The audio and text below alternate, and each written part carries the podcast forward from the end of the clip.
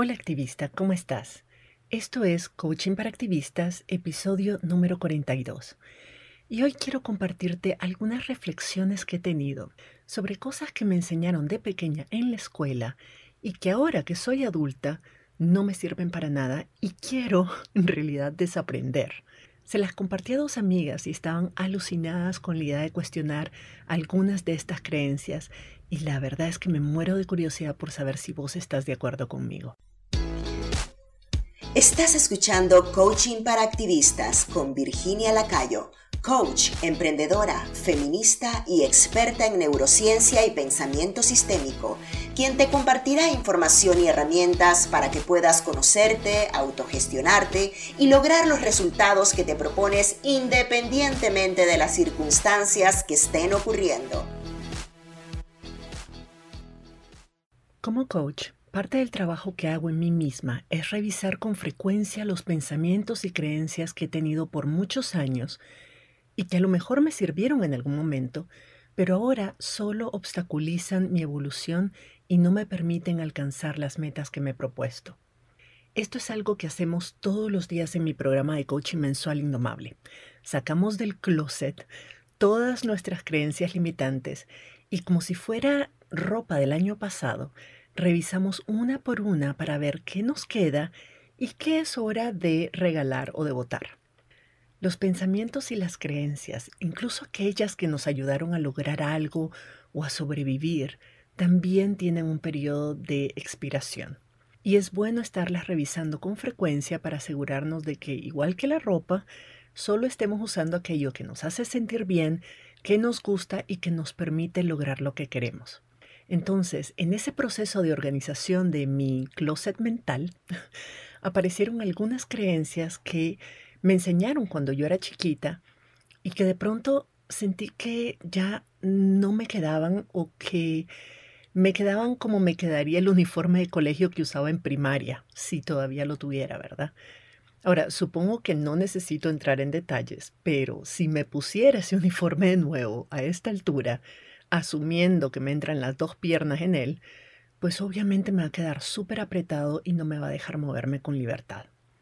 Exactamente lo mismo sucede con estas creencias que me inculcaron en la escuela y ya es hora de dejar ir. No estoy diciendo de que estas ideas no debamos enseñárselas a los niños y las niñas en la escuela. Puede ser que todavía hayan algunas buenas razones para hacerlo. Hmm. No estoy muy segura, pero aunque tenga algunas dudas, lo que sí me queda claro es que ya como adultas no las necesitamos. La primera idea que me enseñaron en la escuela y que quiero desaprender es a quedarme quieta y en silencio. Lo primero que me enseñaron en la escuela es que debes quedarte quieta y en silencio. Fueron de las primeras lecciones que aprendí en preescolar. Yo puedo entender por qué eso es importante de enseñar a los niños y a las niñas en un ambiente escolar. Entiendo que es importante para que puedan concentrarse y dejar que otras niñas se concentren en lo que están aprendiendo, pero cuando eso se enseña como algo que debe hacerse siempre, nos silencian de por vida, en especial a las niñas. Hay un dicho que yo odio que dice, calladita te ves más bonita. Hoy lo repudio, pero por muchos años me lo creí. A las mujeres en particular, nos enseñan a no meter ruido, a no dar nuestra opinión, a no contradecir, sobre todo a las personas o instituciones que tienen alguna autoridad, a no ser controversiales, a no tener criterio propio y sobre todo a no expresarnos libremente y a cuestionar lo que no nos parece o no nos gusta. Yo entiendo, los seres humanos tenemos la necesidad primitiva de pertenecer a un grupo y de sentirnos aceptadas por él, pero la sociedad nos ha condicionado ese sentido de pertenencia y esa aprobación a cambio de mantenernos calladas y mimetizarnos con el resto de las personas, prácticamente desaparecer en el tumulto. Entonces, ser diferente, destacarse, cuestionar el status quo es percibido como amenazante por el sistema. Y por supuesto que lo es, es que es una amenaza. Cualquier cosa que perturbe el status quo va a ser una amenaza y va a tratar de ser silenciado. Pero perturbar el sistema es la única forma de forzarlo a evolucionar. Y es nuestro deber como seres humanos aspirar a la constante evolución individual y colectiva. Decir lo que pensamos, pedir lo que queremos, reclamar nuestros derechos y cuestionar las cosas que no nos parecen correctas no significa que vayamos a ser irrespetuosas, maleducadas o insolentes como nos lo han hecho creer. Significa que reivindicamos nuestro derecho a ser nosotras mismas y sobre todo a aportar al mundo desde nuestros talentos, desde nuestras capacidades, desde nuestra propia perspectiva. Tenemos mucho que ofrecer, cada una de nosotras, es una mina de sabiduría, de experiencias, de perspectivas, de ideas, de talentos que podemos aportar a un mundo que ya es diverso. Porque solo en la diversidad y las diferencias es que nace la innovación. Ese es nuestro, nuestro mayor aporte. Aunque nosotras no creamos, no creemos en el sentido de crear algo completamente distinto, cuando todas aportamos perspectivas distintas, el colectivo va a cambiar, el colectivo va a crear algo distinto, va a innovar. Además, expresarnos nos permite conocernos mejor, explorar distintas perspectivas y formas de contribuir a un mundo mejor. No podemos saber el impacto que podemos tener, que podríamos tener en nuestro entorno, si no nos expresamos, si no exploramos nuestros talentos y nuestras capacidades. Hacer este podcast y mostrarme públicamente en las redes sociales ha significado un enorme reto para mí, porque he crecido con esa creencia de que calladita me veo más bonita. Y para mí hacer todo esto significa mostrarme vulnerable, exponerme a la opinión de otras personas, significa arriesgarme a perturbar, a meter ruido, a crear polémica, a cuestionar cosas. Y obviamente eso es un riesgo.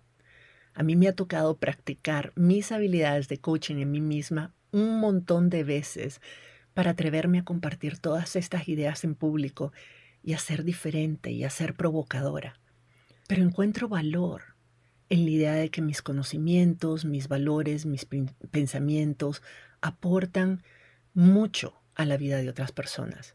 Y creo que es mi deber no quedarme yo con ellos de forma egoísta, calladita, sino que es mi deber compartirlos, democratizar el diálogo sobre todos estos temas y sobre todo atreverme a no callarme, a no quedarme callada, a compartir lo que pienso, a compartirlo con otras personas, me ha servido mucho encontrar mi propia voz.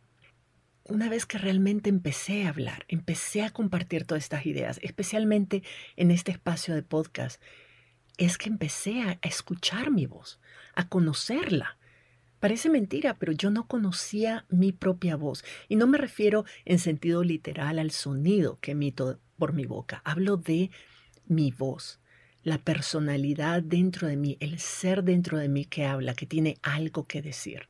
Yo había sido por toda una vida la voz, la representación de la voz de miles de mujeres y de jóvenes.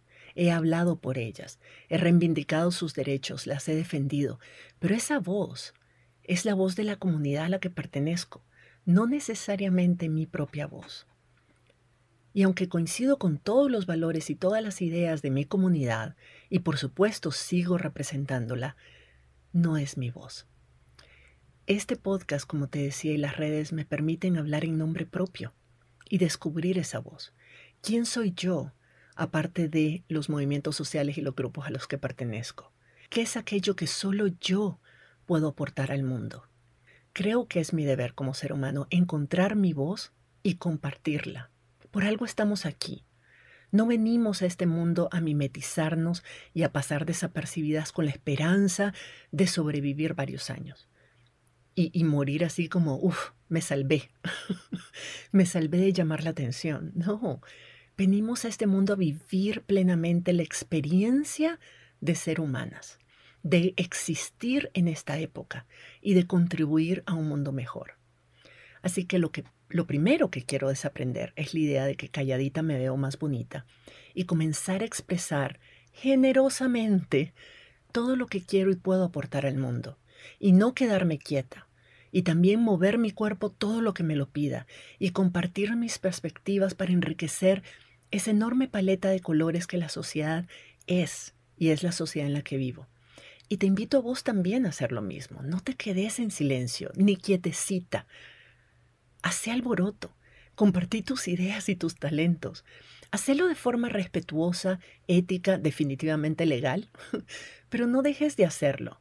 No tenés que estar enojada ni frustrada para hacerlo. Al contrario, te invito a compartir lo que pensás desde un espacio de, de compasión y de generosidad. Ya no estamos en primaria. Es hora de expresar todo lo que somos y todo lo que tenemos.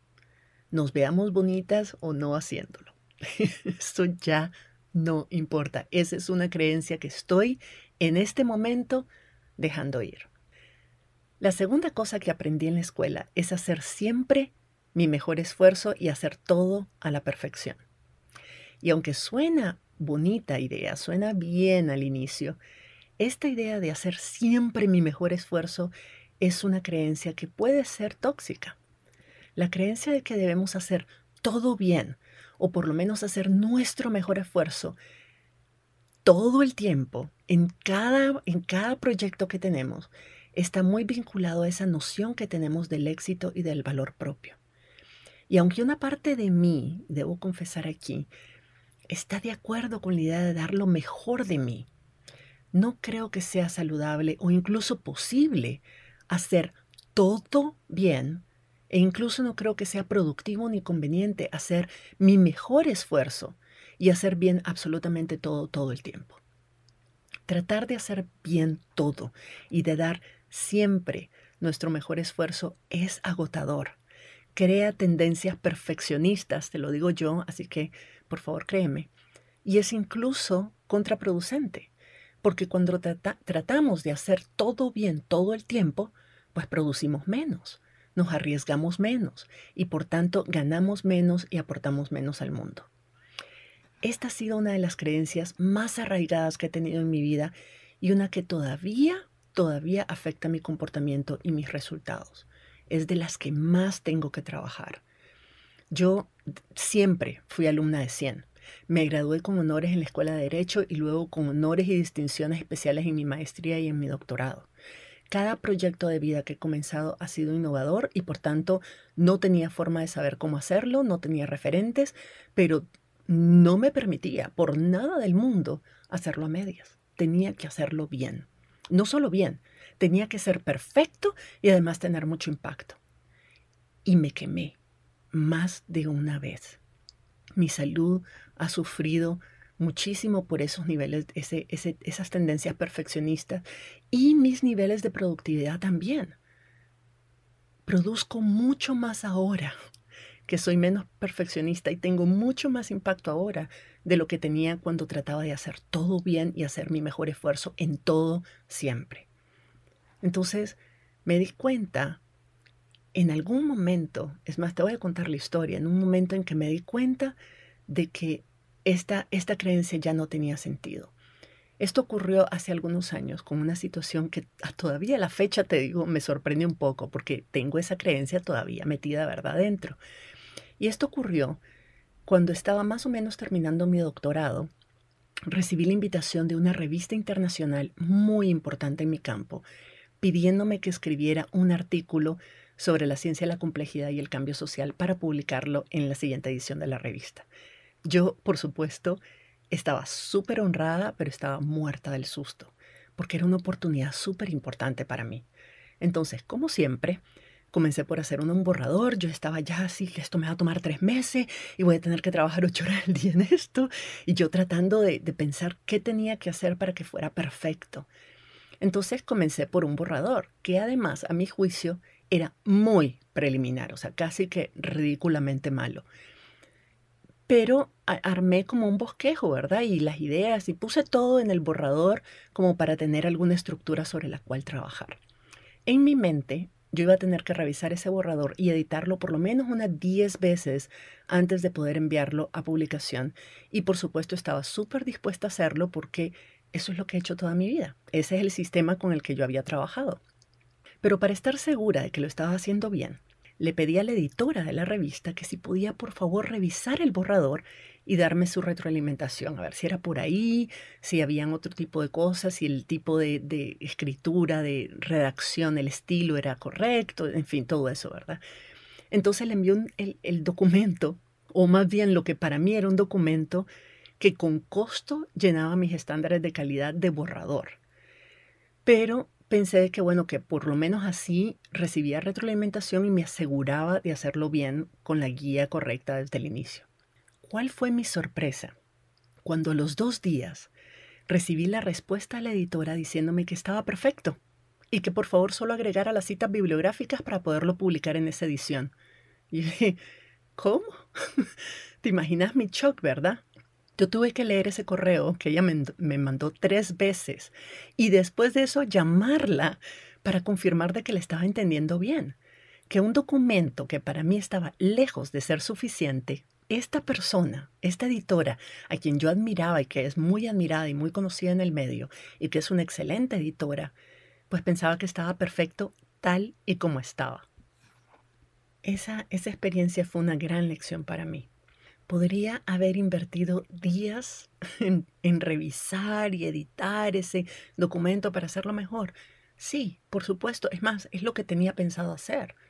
¿Me hubiera quedado mejor si lo hubiera hecho? Tal vez. La verdad es que no sabemos.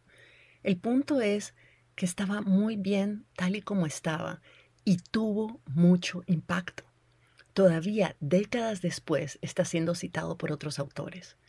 Entonces me di cuenta de que lo perfecto es enemigo de lo bueno y que el mejor trabajo es el que está hecho y compartido, no el que está en mi cabeza. Esa experiencia y esa realización me ayudó, como imaginarás, a terminar mi tesis en un año en lugar de los tres años que pensé que, me iba a tomar y aún así graduarme con honores. Yo creo que somos muy duras con nosotras mismas. Esperamos que todo nos salga a la perfección, pero hay dos problemas con esto. Uno es que lo perfecto para mí puede no serlo para otra persona y viceversa, ya ves mi experiencia. Y dos, hay cosas que vale la pena hacer suficientemente bien para compartirlas en el momento oportuno, en lugar de esperar hacerlas perfectas y no compartirlas nunca.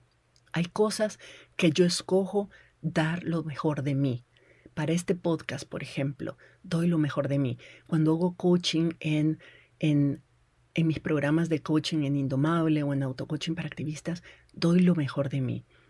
Cuando hago coaching con, con, clientes individuales, doy lo mejor de mí. En mi familia, doy lo mejor de mí. Pero hay otro montón de áreas de mi vida en las que no puedo, simplemente no puedo dar lo mejor de mí si quiero ser productiva, si quiero crear cosas y sacar cosas y producir cosas. Tengo que escoger.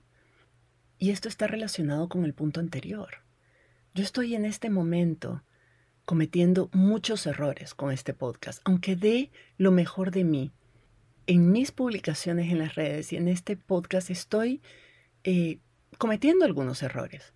Y estoy también haciendo talleres y seminarios gratuitos que podrían ser mucho mejores de lo que fueron o de lo que son pero los estoy haciendo y hay muchas personas beneficiándose por ello. ¿Podrían ser mejores? Sí. ¿Podría tomarme un mes para, para trabajar a fondo y grabar cada episodio? Sí. Pero yo prefiero hacer lo mejor que pueda y sacarlo lo mejor que quede cada semana para que cada semana vos tengas este insumo y puedas reflexionar y puedas aprender y puedas crecer conmigo, que esperar a que un episodio sea perfecto una vez al mes. Si yo hiciera eso, significaría de que vos no te beneficiarías de todos estos recursos que yo dispongo de manera gratuita y con mucha frecuencia. Hasta ahora, eso es otra forma de confirmarlo, que hasta ahora los correos que yo he recibido son para decirme de que mis materiales les ha servido, de que, de que lo disfrutan, que los aprovechan, que le ven valor. No he recibido correos para decirme en qué podría haber hecho mejor o, para editarme incluso los guiones o, las ideas de los podcasts o, o de las cosas que publico en las redes. La gente es mucho, es agradecida cuando realmente compartimos algo de valor, que en lo que dimos lo mejor que podíamos, aunque no sea perfecto. Las personas agradecen eso porque realmente quieren escucharnos, quieren saber lo que tenemos que compartir. Yo por supuesto sigo aprendiendo y sigo luchando todos los días con esa voz que me critica y que me exige darlo todo en cada producto, en cada momento. Pero calmar, bajarle un poquito el gas a mis estándares y recordar de que es mejor una idea compartida que una idea en mi cabeza, me ha permitido ser mucho más prolífica de lo que nunca he sido en mi vida. Los niveles de productividad que yo tengo ahorita no se comparan con ningún otro momento de mi vida y la calidad de los productos que tengo es altísima también.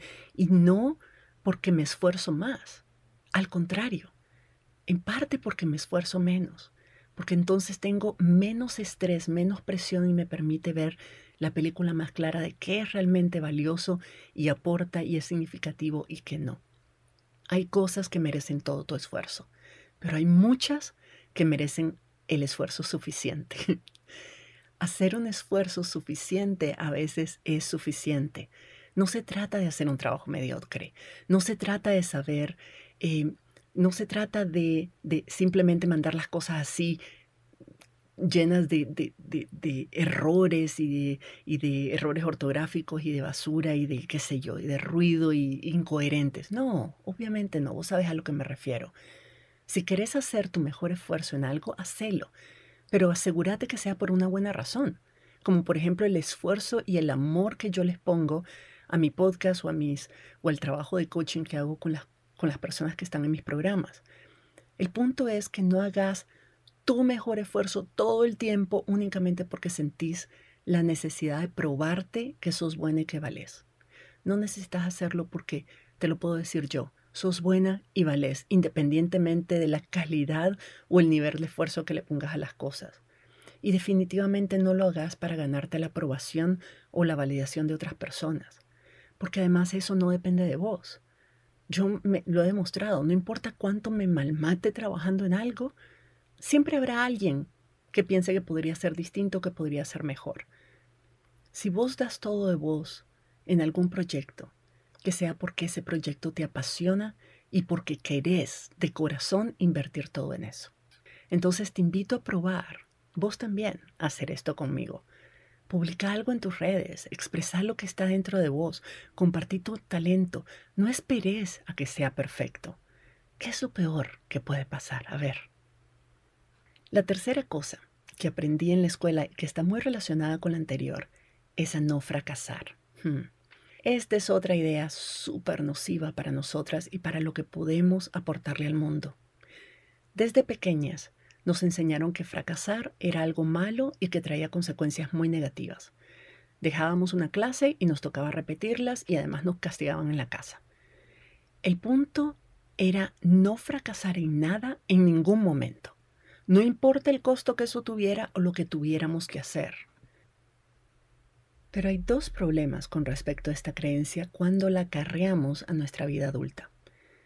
La primera es que tenemos un concepto equivocado del fracaso. Muchas veces pensamos que el fracaso es una característica personal, como si una puede ser una fracasada. No es una característica personal. Y tampoco es un lugar al que llegamos. O sea, es que eh, fracasamos, llegamos y es el fracaso. y como que es un destino. El fracaso no es nada más que un pensamiento. Y a lo sumo, cuando pensamos en el fracaso, deberíamos poder interpretarlo simplemente como un indicador de que hay algo que deberíamos hacer para tener el resultado que queremos, no lo hemos hecho aún. Fracasar significa realmente, realmente lo que significa es que estamos corriendo riesgos, que estamos creando cosas nuevas y que estamos aprendiendo en el camino qué funciona y qué no. Eso es todo. Fracasar es una condición intrínseca del éxito. No hay éxito posible sin fracaso, porque no hay éxito sin intento. Yo he fracasado tantas veces en mis proyectos personales y profesionales que ya simplemente las dejé de contar. Cada fracaso y cada vez que algo no me sale bien como quería, hago dos cosas. Una, la primera es trabajo en mi mente y en mis emociones para no dejar que esa experiencia me afecte. No dejar que mi mente me controle y me diga cosas horribles sobre mí o sobre mis capacidades y no me deje después seguir adelante, sino que trate de hacerme que me dé por vencida. Y lo segundo es aprovechar la experiencia, esa experiencia que no me dio el resultado que quería, para aprender qué sí funcionó y que no funcionó y a partir de ahí ver qué otra cosa puedo probar. No hay forma, te repito, no hay forma de no tener éxito si no dejas de intentarlo hasta lograrlo. Si vos nunca paras de intentarlo, el fracaso es simplemente un ensayo que no funcionó y seguís probando otra cosa. Es un experimento que te enseña que funciona y que no. Punto. Pero si nunca dejamos de intentar algo, nunca vamos a fracasar, porque el fracaso es el final, es, es, es, una, es una afirmación definitiva, es como, bueno, fracasé. Pero si uno dice, no, estoy intentando, estoy aprendiendo, estoy construyendo, estoy puliendo, estoy mejorando, entonces no puede ser un fracaso. Vos decidís si el primer experimento o el centésimo es un fracaso o solamente información que no tenías antes y que ahora tenés para seguir explorando y tomando acción.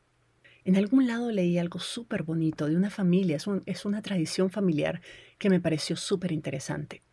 Esta familia por la noche, cuando están todos reunidos alrededor de la mesa, hacen una ronda para responder a la siguiente pregunta. ¿Sabes las preguntas que a veces nos hacemos de qué es lo más lindo que te pasó hoy, qué es lo feo que te pasó hoy, etcétera, etcétera? Pero esta familia se hace una ronda y se hace esta pregunta. ¿En qué fracasaste hoy y qué aprendiste de eso? Y me pareció genial, porque cuando solo le preguntamos a nuestros hijos e hijas en qué tuvieron éxito, y les reprochamos o condenamos sus fracasos, las condicionamos a no experimentar ni a correr riesgos, sino a hacer solo aquello que saben que les va a ir bien, que lo van a hacer bien. Y eso limita muchísimo la capacidad de aprender, de crecer, de hacer cosas nuevas. Y por eso muchas de nosotras no nos atrevemos a hacer cosas nuevas, porque nos metieron la idea de que, uy, uy, uy, ¿verdad? El coco, cuidado, fracasás porque entonces la vida se acaba. Pero cuando nos preguntamos, ¿Qué cosas nuevas intenté hoy y fracasé? Y vemos ese fracaso como un aprendizaje. Le estamos diciendo a nuestra mente, como le estamos también inculcando a nuestras hijas e hijos, que fracasar no es malo, sino una señal de que estamos siendo valientes, que estamos siendo aventureras, que estamos probando y creando cosas nuevas. A las emprendedoras, a todas las personas que trabajan conmigo en Indomables y que reciben coche conmigo y que están emprendiendo, yo les pongo literalmente como tarea fracasar varias veces y lo antes posible. No te miento, es una tarea. Yo le digo, necesito que esta semana fracases 10 veces y mientras más rápido mejor. Porque mientras más rápido ponemos a prueba una idea, más rápido nos damos cuenta de la mejor forma de hacerla y de tener entonces éxito. Nos damos cuenta rápido qué funciona, qué no funciona, adaptamos nuestras acciones, ajustamos nuestras estrategias y entonces la siguiente, el siguiente intento, la siguiente versión va a ser mucho mejor. Cuando le perdemos el miedo a fracasar, nada nos detiene, nada nos limita. Somos capaces de probar un montón de cosas y seguir intentándolo, intentándolo hasta lograr lo que queremos. Porque solo ese concepto de fracaso, ese miedo que le tenemos a ese concepto, es lo que nos paraliza. El miedo al fracaso y el estigma que tenemos alrededor de la idea de fracasar es la principal razón por la que no alcanzamos nuestros sueños. Y lo peor es que es solo un pensamiento. Vos podés decidir que no has fracasado en nada en la vida, que simplemente has probado cosas que no funcionaron. Vos podés escoger pensar que en la vida o se gana o se pierde, pero no se fracasa, y ya. Pero si escoges, es opcional, pero si escoges pensar que algunas experiencias son fracaso, por lo menos que eso no signifique que no puedas hacer lo que te propones. Es tu decisión. Si somos capaces de sentir esa emoción sin que nos detenga o nos meta en miedo, no hay forma que no sigamos intentándolo y explorando y experimentando hasta lograr exactamente el resultado que queremos.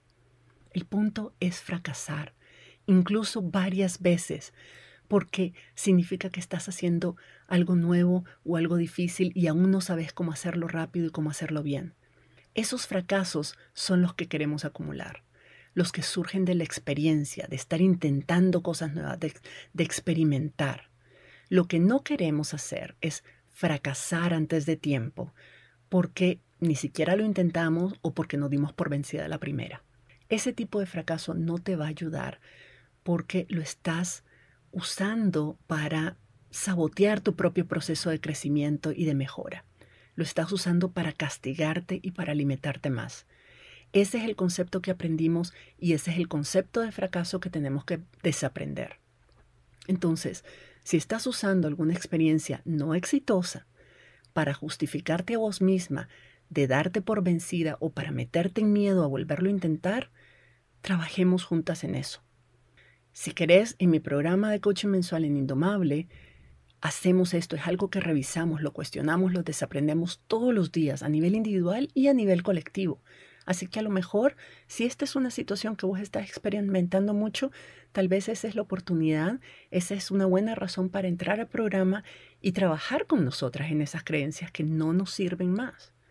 Pero independientemente de que te unas a nosotras en Indomable o no, te invito a que fracasemos juntas, que fracasemos un montón de veces para que podamos también crear cosas extraordinarias. Mi mensaje es que, sea lo que sea que hagas, no dejes de fracasar. Ok, esas eran algunas de las ideas que no me estaban dejando dormir. Pero contame vos, ¿cuál creencia que aprendimos en la escuela o de pequeña se me quedó fuera de esta lista? ¿Cuál creencia o creencias pensás que ya no nos sirve y es hora de que dejemos ir, que soltemos? Eso es lo maravilloso de todo esto. No importa cuántos años hayas pasado creyendo en eso, siempre podés en un segundo decidir no creerlo más o sustituir esa creencia por otra que te sirva más. Todo está en tu cabeza y sobre tu mente vos sos la única que tiene control. Así que si se te ocurre otra creencia que deberíamos agregar a esta lista, me encantaría que la compartieras conmigo en cualquiera de mis redes sociales. Me buscas como Virginia Lacayo, ahí probablemente estará publicado, vas a ver la publicación del, podcast y ahí mismo puedes responder y podemos entrar en el diálogo. Y por último, si no has recibido nunca coaching, esta es una linda oportunidad para darte ese regalo. En Indomable, mi programa, aprendemos a desarrollar resiliencia emocional, a pensar intencionalmente para lograr los resultados que queremos con menos esfuerzo, a mejorar las relaciones que tenemos con el dinero, con el tiempo, con nosotras mismas y con otras personas, y a sentirnos mejor y más empoderadas, no importa las adversidades que se nos presenten. Si no tenés una coach aún, si querés tener una coach, me sentiría súper honrada de ser tu coach. Muchas gracias por tu confianza y nos escuchamos en la próxima. Si te gustó este episodio, dale like, suscríbete para no perderte el próximo y compártelo con otras activistas, por aquello del buen karma.